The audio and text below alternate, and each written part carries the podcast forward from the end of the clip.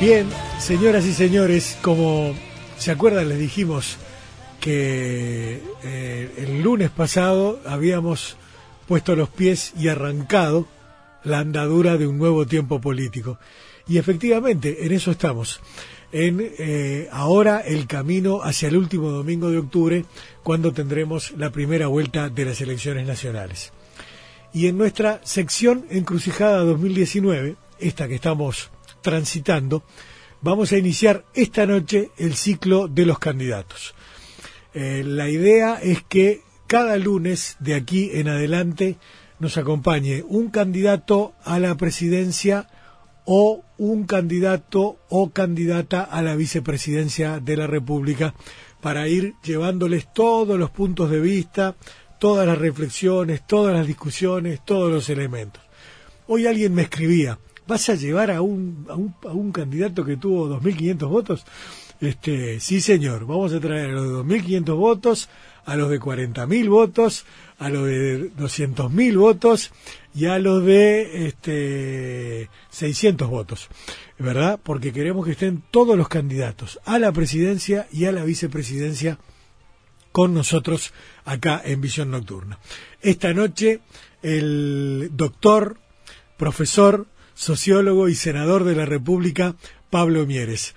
¿Cómo estás, Pablo? Buenas noches. Bienvenido. ¿Qué tal, Gustavo? Un gusto. Gracias ¿Cómo va? por el contacto. Muy Muchas bien, gracias. Por suerte, muy bien. Me imagino que contento ahora sí, porque pasó la etapa más dura para el Partido Independiente, ¿no? Bueno, todas las veces es así, ¿no? Claro. Es decir, cada, cada elección sabemos que la primera etapa, en la medida que no tenemos competencia interna Claro. y que además en esta oportunidad el partido no utilizó ningún recurso en materia publicitaria, hasta a tal punto que hubo gente cercana al partido que no sabía que votábamos. este, y bueno, está, Claro. pero ya pasó. Nosotros decíamos, esto es como la travesía del desierto. Este, y bueno, ahora sí estamos con todas las pilas puestas desde el lunes pasado. Claro. Arrancamos con todo, ya tuvimos un acto el jueves Sí. para la incorporación del Gerardo. colega de ustedes, Gerardo Sotelo. Gerardo. Este, tenemos cartelería en vía pública ahora, cuando los demás están bajando los carteles. El sábado vamos a, a lanzar la fórmula presidencial.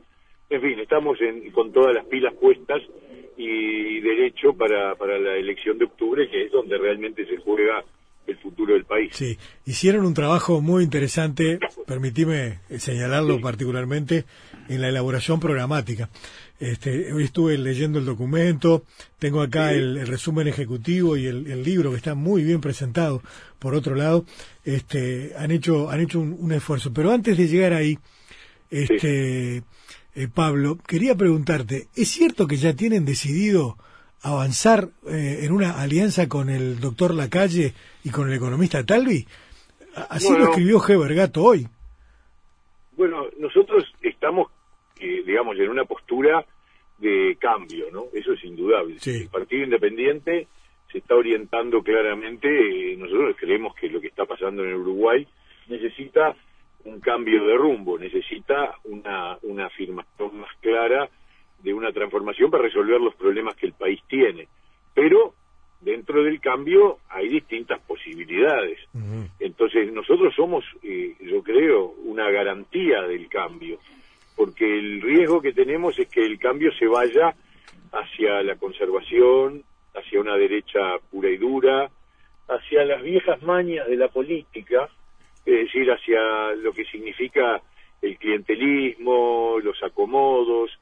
Si uno ve dentro de los partidos tradicionales, hay una historia, pero no solo una historia, también hay una hay una actualidad que tiene que ver con, con los gobiernos departamentales, que es donde el- los partidos tradicionales siguen siendo gobierno, y evidentemente allí hay sigue habiendo problemas, y por lo tanto el Partido Independiente se manifiesta como una garantía del cambio. O sea, no va a ser lo mismo un cambio con un partido independiente potente, de centroizquierda, con, comprometido con la transparencia, comprometido con las políticas sociales, comprometido con la búsqueda de la solidaridad, que un partido independiente, que un cambio en donde eh, la fuerza esté tironeada desde, por ejemplo, una expresión como es cabildo abierto, ¿no es cierto? Claro. Entonces ese es un rol fundamental. Ahora, falta mucho, quedan cuatro meses, este, el partido está eh, eh, situado en, en, esa postura y vamos a reafirmar nuestras ideas. ¿no? Pablo, ¿el Partido Independiente se sigue denominando a sí mismo o los integrantes del Partido Independiente se siguen denominando la otra izquierda o la otra forma de hacer izquierda? Sí, sí, nosotros seguimos sintiéndonos una concepción de izquierda o de centroizquierda, como quieran llamarlo. Es decir, podríamos decirle que de alguna manera somos la izquierda del cambio. Es decir, si hay un cambio, eh, el ala izquierda de ese cambio eh, eh, es el Partido Independiente. Eso es una realidad, es lo que además el país necesita, porque el riesgo que hay de la restauración conservadora no se resuelve por el hecho de que hayan ganado dos figuras que se han ido corriendo al centro, porque lo otro que uno siente también es que los planteos que están haciendo hoy los candidatos emergentes de estas internas de los partidos tradicionales se han movido probablemente en el afán de, de obtener el voto de, de, votantes del Frente Amplio enojados, pero se han movido este, hacia el centro, hacia las posiciones que nosotros hemos obtenido históricamente, ¿no? E, esa, es la realidad. Claro. Eh, ahora, de, de, todas maneras, Pablo, si uno mira eh, particularmente el, que tuve tiempo de leer eh, más en profundidad fue el, programa que impulsó el doctor Lacalle eh, desde su sector Todos, ¿no? Y allí hay una serie de medidas que tienen más una, un, cuño o, una raigambre neoliberal, de alguna manera. ¿El Partido Independiente se identifica con esas posiciones? Bueno, habría que hablar estrictamente cuáles son. Obviamente no somos neoliberales, por eso lo pregunto. con medidas neoliberales. Este, eh, sería bueno a ver si tú me puedes decir a qué te referís, porque seguramente estoy, sacando mi bloxito y tenemos diferencia con Talvi, por supuesto. Obvio, sí, sí. Sí, este, sí, sí, claramente. Pará porque estoy sacando mi bloxito que es donde tengo los apuntes. Este, porque verdaderamente hay, hay algunas que son eh, algunas medidas incluso tienen hasta hasta la, la, una formulación muy parecida a la que han em, em, em, planteado las cámaras empresariales y, incluso el movimiento Un Solo Uruguay, de algún modo también, ¿no? Este, o sea, de cuño empresarial neoliberal. Este, por mencionar la más grosera, de repente, la reducción, la reducción del, del gasto público como la única herramienta como para corregir las situaciones que tiene planteado el país, ¿no? Bueno, nosotros no creemos que haya que sea la única herramienta. Sí creemos que hay que trabajar sobre el gasto y en ese sentido nuestro principal técnico en esta materia, que es Conrado Ramos, una persona que yo creo que es de las que más, creo no, es de las que más sabe sobre reforma del Estado en este país, habla de construir un Estado eficiente e inteligente. Y eso implica trabajar sobre la calidad del gasto. Implica eh, revisar su quantum, pero también, sobre todo, su calidad. Eh, eso no significa para nosotros pensar en, un, en, un, en una reforma que implique echar gente ni reducir. Eh, puede, obviamente, reducir muchas muchos despilfarros, muchos gastos ineficientes, muchos gastos prescindibles, que son imprescindibles hacerlo, es imprescindible para recuperar el equilibrio eh, macroeconómico. El Uruguay está teniendo hoy un desequilibrio macroeconómico cada vez más grave.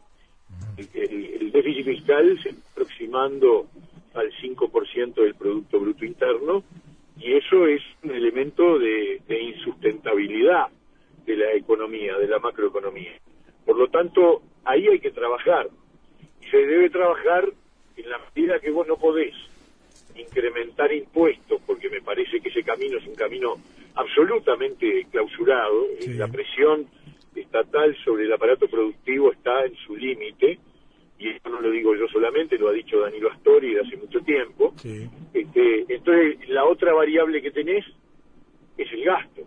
Entonces, sí, nosotros creemos que hay que trabajar sobre el gasto para lograr un gasto de mayor calidad y para reducir un montón de este, gastos superfluos, prescindibles, despilfarros, eh, cosas que evidentemente están lamentablemente este, operando hoy sobre una, una lógica en donde este gobierno no ha tenido una actividad fuerte de, control sobre el gasto, ¿no? Claro, Pablo, pero y en un momento de en un momento de, estancamiento, porque hay que decirlo, la economía hoy está estancada, ¿no?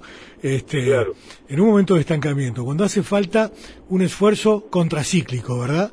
Eh, el Estado está invirtiendo, los privados no están invirtiendo en Uruguay, este, el Estado sí lo está haciendo, a pesar del déficit, ¿no? Este, y eh, no, no, sería justamente contraproducente. Por eso digo que las medidas tienen un tufillo neoliberal muchas veces. Cuando vos decís recortar. A ver, pero una cosa es la inversión y otra cosa es el gasto. Sí, sí. yo estoy hablando de, operar sobre el gasto. La inversión es un camino este, necesario. No estamos hablando de medidas que impliquen eh, recortar el empleo público tampoco. Estamos hablando de, de actividades que, en muchos sentidos se realizan en las distintas oficinas públicas y se podrían realizar con menos este, gasto. Eso, eso es una es una realidad. Ahora, el mecanismo para salir de la, del estancamiento es la reactivación productiva, porque la reactivación productiva es la que genera empleo y eso implica darle al aparato productivo oportunidades de crecimiento que implica reducirle la ecuación que hoy tiene de costo de producción. El costo de producción en Uruguay es realmente muy alto y eso está vinculado a tarifas e impuestos. Y por lo tanto, ¿qué hace el, el, empleador? El empleador reduce puestos de trabajo porque no puede ni reducir impuestos ni reducir tarifas que le vienen dadas desde el Estado. Entonces, si a mí me preguntas, yo diría de las primeras cosas que hay que hacer es la reducción de tarifas públicas, porque eh, y, básicamente en dos componentes fundamentales, combustibles y energía eléctrica. Eh, es clave, es clave este, lograr una ecuación productiva con menor costo para que ese dínamo de la producción, y bueno, y lo otro es el camino de la apertura al mundo para lograr reducción de aranceles en los eh, mercados de destino. Es decir, que los productos nuestros ingresen con, reducción de aranceles. Es una manera de transferir desgrabación tributaria al, al país de a donde exportás y no tener que asumirla tú. ¿no? Sí, claro, seguro, sí, sí. Este, bueno, ahora se acaba de firmar el acuerdo con la Unión Europea. Es posible que haya otro. Esa es una cosa muy valiosa. ¿eh? Yo creo que más allá de que como todo acuerdo de libre comercio sí, tendrá habrá ganadores y perdedores en la economía, este, yo no tengo ninguna duda de que es una señal muy positiva este, que se haya logrado ese acuerdo, que obviamente va a demorar, por lo menos, siendo muy rápido, tres años en tener efectos sobre la economía uruguaya, porque los procesos de ratificación parlamentaria en, un cúmulo de países bastante extenso lleva su tiempo, ¿no verdad? Pero pero es una señal muy positiva que yo he pedido la comparecencia del canciller en la Comisión de Asuntos Internacionales del Senado, porque nos parece muy importante que se informe en profundidad sobre los contenidos y sobre los impactos y consecuencias de este acuerdo, que yo creo que es muy positivo. Pablo, eh, yo sé que no es bueno hacer futurología en, cuanto a preguntas se refiere, pero de resultar vencedor el Frente Amplio en las próximas elecciones de octubre o noviembre eh, y no tenga mayorías eh, parlamentarias, ¿Tendrá en el Partido Independiente un, un partido, la otra izquierda, para dialogar y eventualmente lograr algún acuerdo? Bueno, nosotros siempre hemos estado abiertos al diálogo y a los acuerdos. Y, más allá de que nosotros creemos hoy que, que, queremos un cambio y que la propuesta del Frente Amplio la sentimos como que está agotada, como que este gobierno no ha logrado dar respuesta a los principales problemas del país. Si el Frente gana, y, habla con nosotros, porque también hay que decir una cosa, ¿no? En todos estos años, nunca, ni una vez hemos recibido de parte del Frente un planteo de decir, che, nos gustaría trabajar con ustedes. Esa es una realidad absoluta. El Frente ha funcionado como autosuficiente. Capaz porque la interna era tan complicada que buscar el acuerdo entre ellos y una energía tan fuerte que después ya no podían arreglar con nadie más para afuera. Es probable, ¿eh? yo creo que esa es una buena, yo tengo esa idea de que en las dificultades de acuerdo en el frente le genera una parálisis para buscar acuerdos hacia afuera. Claro, si esta vez el frente volviera a ganar, seguro que no lo va a hacer con mayoría absoluta y por lo tanto va a tener que buscar extendimientos. Y obviamente nosotros al país siempre le vamos a, ofrecer la posibilidad de la gobernabilidad. Por lo tanto, si el frente en situación de minoría parlamentaria, pero habiendo ganado el gobierno, nos plantea la posibilidad de un diálogo, obviamente va a estar el diálogo disponible porque el partido es un partido que ha siempre tenido una vocación de construcción y también tiene una vocación de incidencia, no tenemos vocación testimonial. Nosotros somos un partido que creemos que es importante incidir en la realidad y ser parte del protagonismo del país y es lo que queremos. Bueno, lo han hecho, lo han hecho en muchas ocasiones, ¿no? Pablo, o sea que eso está eso está demostrado. Ahora, o sea que entonces la orientación general es al cambio. Y el cambio significa un gobierno que no sea del Frente Amplio. Pero también podría ser junto con el Frente Amplio, entonces, en definitiva. Bueno, si el Frente Amplio gana este, y el Frente Amplio tiene la actitud de, buscar acuerdos, que repito, ha gobernado 15 años, siempre con mayoría absoluta, por lo tanto no necesitaba buscar acuerdos pero podría haberlo buscado igual para ampliar su base. Yo nunca sentí de parte del Frente Amplio un planteo de búsqueda de entendimiento. Claro. que capaz que nosotros no fuimos tampoco muy amables con ellos. Me parece que va por ahí, ¿no? Es probable, yo no sé.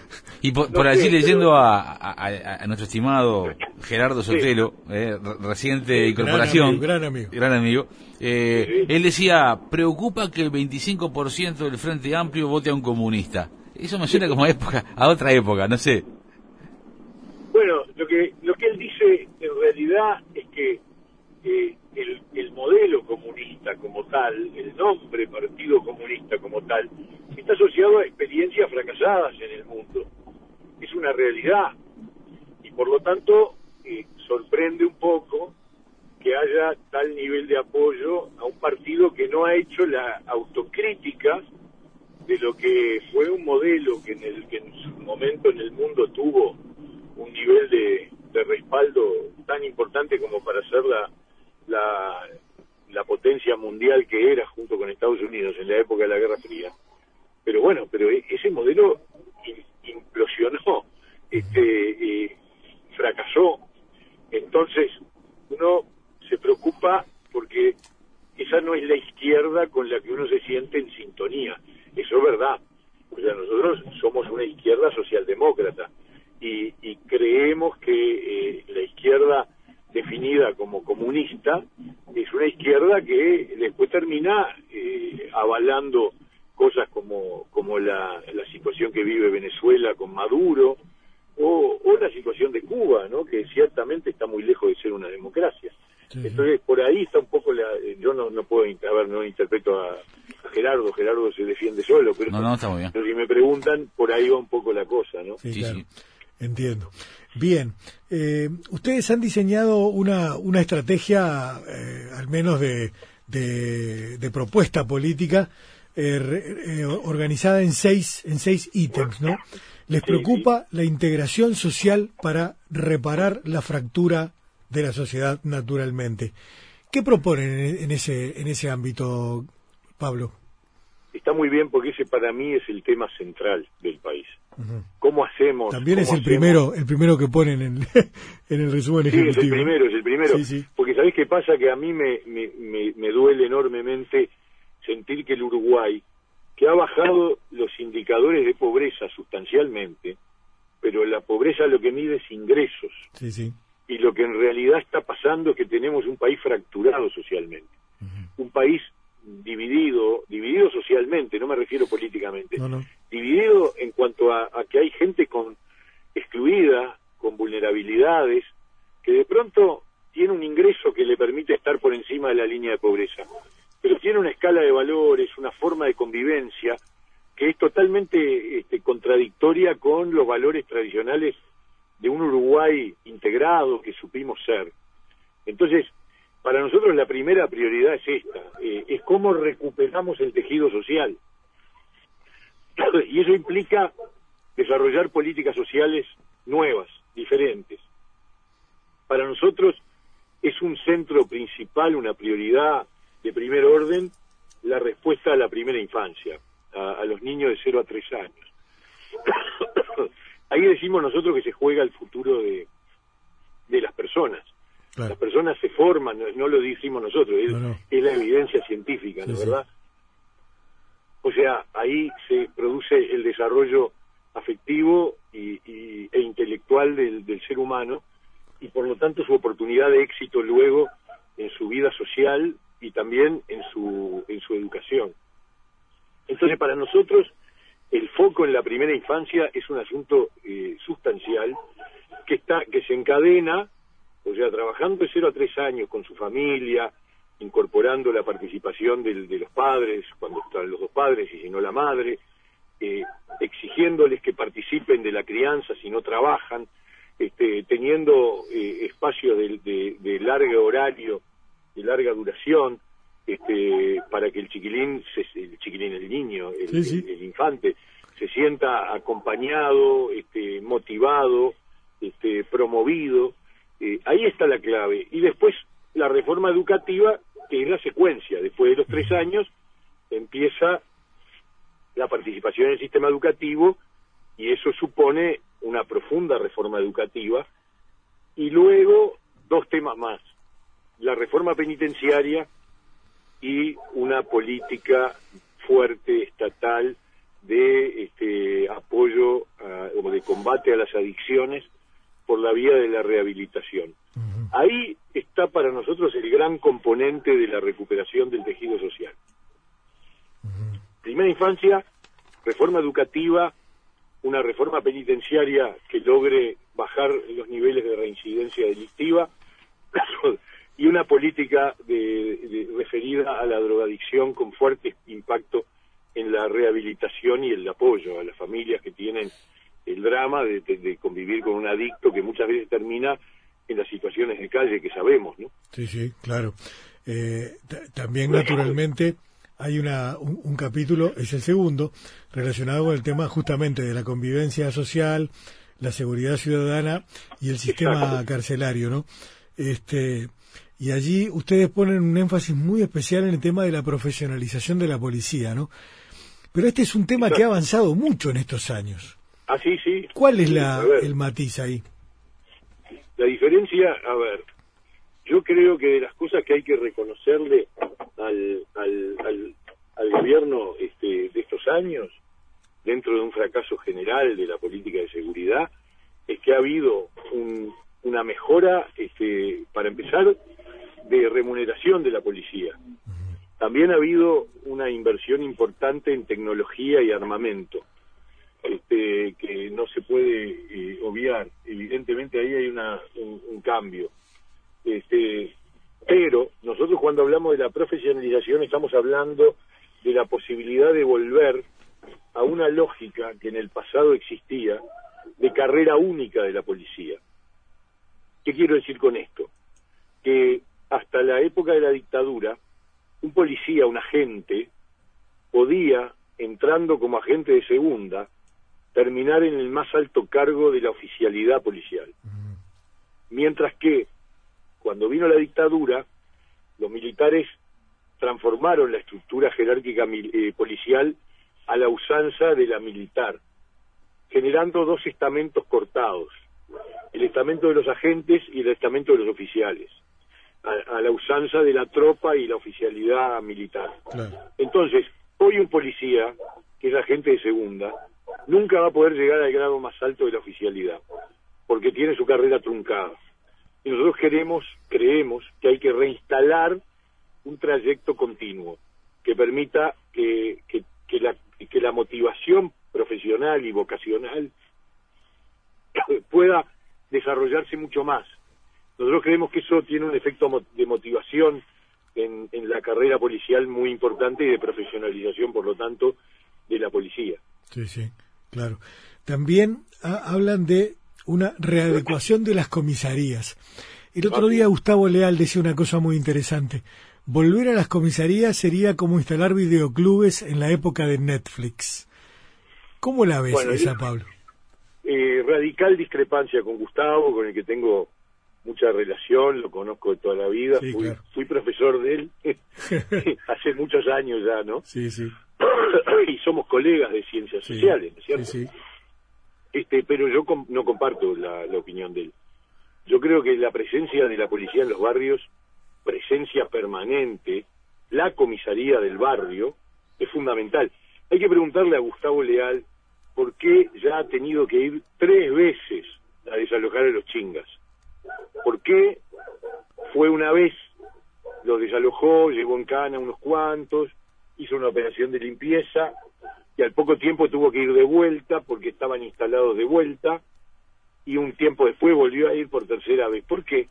Y porque si la policía no está ahí, no se queda, si los operativos Mirador son grandes incursiones valiosas, pero ¿para qué? Para tratar de desocupar un territorio que la delincuencia ganó por la ausencia, por la deserción de la, de la policía. Yo creo en los barrios con comisarías, creo en los barrios con el comisario y los agentes policiales, y eso no es volver al videoclub, eso es estar eh, de la mano con los vecinos, conociendo lo, dónde están las, las, bocas de pasta base, este, es un drama, es una vergüenza que hace un año y medio, dos años, haya habido un muchacho que entró a una comisaría a las 11 de la mañana en un barrio de Montevideo, estaba vacía. Es una cosa que yo recorro el, país y, veo al costado de la ruta taperas que eran viejas comisarías rurales, que hay una distribución de comisarías además que es totalmente anacrónica porque no tiene nada que ver con la con el crecimiento demográfico de la población, la el desarrollo urbano. O sea, yo la verdad tengo una diferencia muy de fondo, ahí sí, muy de fondo con la orientación de la estrategia del ministerio, porque además lo discutimos con ellos. Este, cuando ellos nos presentaron el PADO, este, hace como tres años, más o menos, este, nosotros dijimos que nos parecía un buen instrumento, pero ahí le preguntamos a, las autoridades del ministerio, estaba Bonomi, estaba Layera, estaba Jorge Vázquez, le dijimos, bueno, muy bien, pero ¿y, ¿y las comisarías de barrio? Y nos dijeron, no, no, lo que pasa es que si uno distribuye en las comisarías a todos los policías, hay más riesgos de corrupción. Ah, bueno, yo creo que la verdad eh, me pareció increíble la respuesta, porque eh, y, y, sobre todo porque acabamos de, de, tener la experiencia de que toda la cúpula de esas grandes, de, de, esa, de una de las zonas de Montevideo, terminó también corrupta, ¿no es cierto? Sí, la o sea, contra la corrupción el mecanismo no es juntar a los policías en un solo lugar para que no se corrompan. El mecanismo eh, eh, es tener un buen control de asuntos internos, ¿no? Sí, claro. ¿Y la estrategia de la bañera? No, no, nosotros no, no ni firmamos ni apoyamos el plebiscito. Este, para empezar, porque porque la respuesta al problema de seguridad no pasa por la por una reforma constitucional. Eso me parece que eh, es como muy muy simplista, ¿no es cierto? Y segundo, porque la medida principal que propone el plebiscito de la Rañaga ya está en la Constitución. O sea, en la Constitución uruguaya actual, la posibilidad de acudir a las Fuerzas Armadas en situaciones de gravedad, de conmoción interna, está prevista. El Poder Ejecutivo tiene como instrumento la aplicación de medidas de seguridad. No lo, no lo ha hecho y, y, obviamente no es necesario hacerlo, pero si mañana tuviéramos una situación de descontrol en una en un barrio, en una zona del país, se declara medida de seguridad y ahí el Estado actúa con toda su potencial.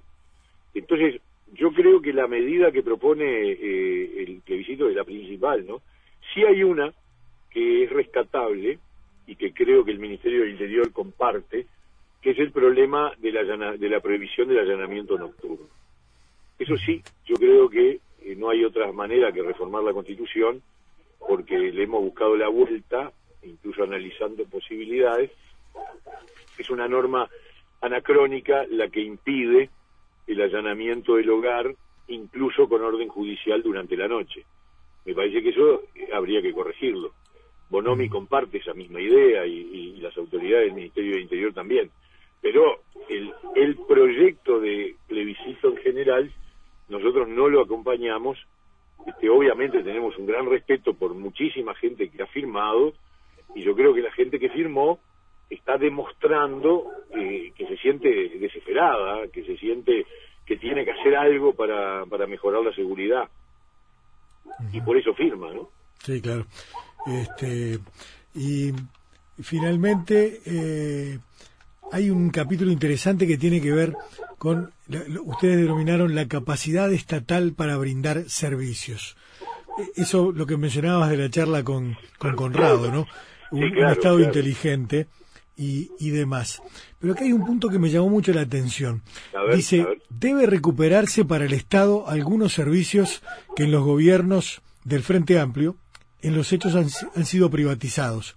El caso más evidente es el de los servicios privados de seguridad. Si vos estatizás a los 25.000 eh, ah, guardias de seguridad... No esa la idea. La idea es que la función de seguridad debe ser una función pública. Y el Uruguay, en la medida que ha ido perdiendo seguridad, ha ido de alguna manera aceptando el traspaso de esa tarea a un conjunto cada vez más creciente de guardias de seguridad, de empresas de seguridad privados, cuando en realidad, eh, aún en la versión más mínima del Estado, el Estado no puede resignar dos funciones. Y no, educación y... La justicia, y la policía. claro. Claro. Entonces, ese es un ejemplo de las cosas que el Uruguay debería recuperar. Claro, no lo estamos planteando para el año que viene, ¿no? Ni para el otro, ni para el otro. es una es un horizonte, decir, bueno, hay tareas que son propias del Estado y hay otras que de pronto el Estado no tiene por qué hacer. Yo siempre uso el ejemplo, eh, yo sé que los funcionarios de ANCAP se enojan, pero ¿por qué el Uruguay, el, Estado uruguayo tiene que fabricar porla a pérdida de hace 15 años?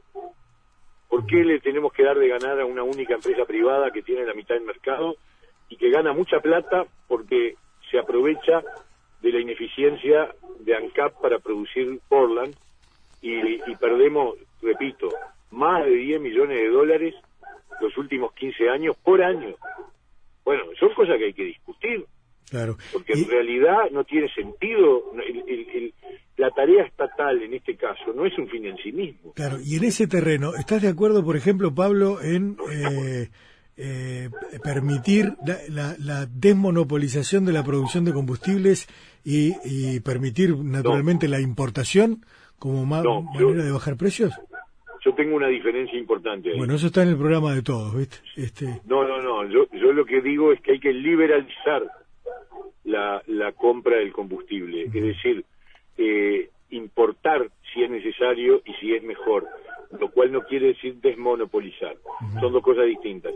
O sea, yo pienso que si ANCAP produce eh, gasoil más caro que el precio de paridad de importación, pues bien que lo importe, porque lo importante en Uruguay hoy es, generar mejores eh, mejoras de competitividad.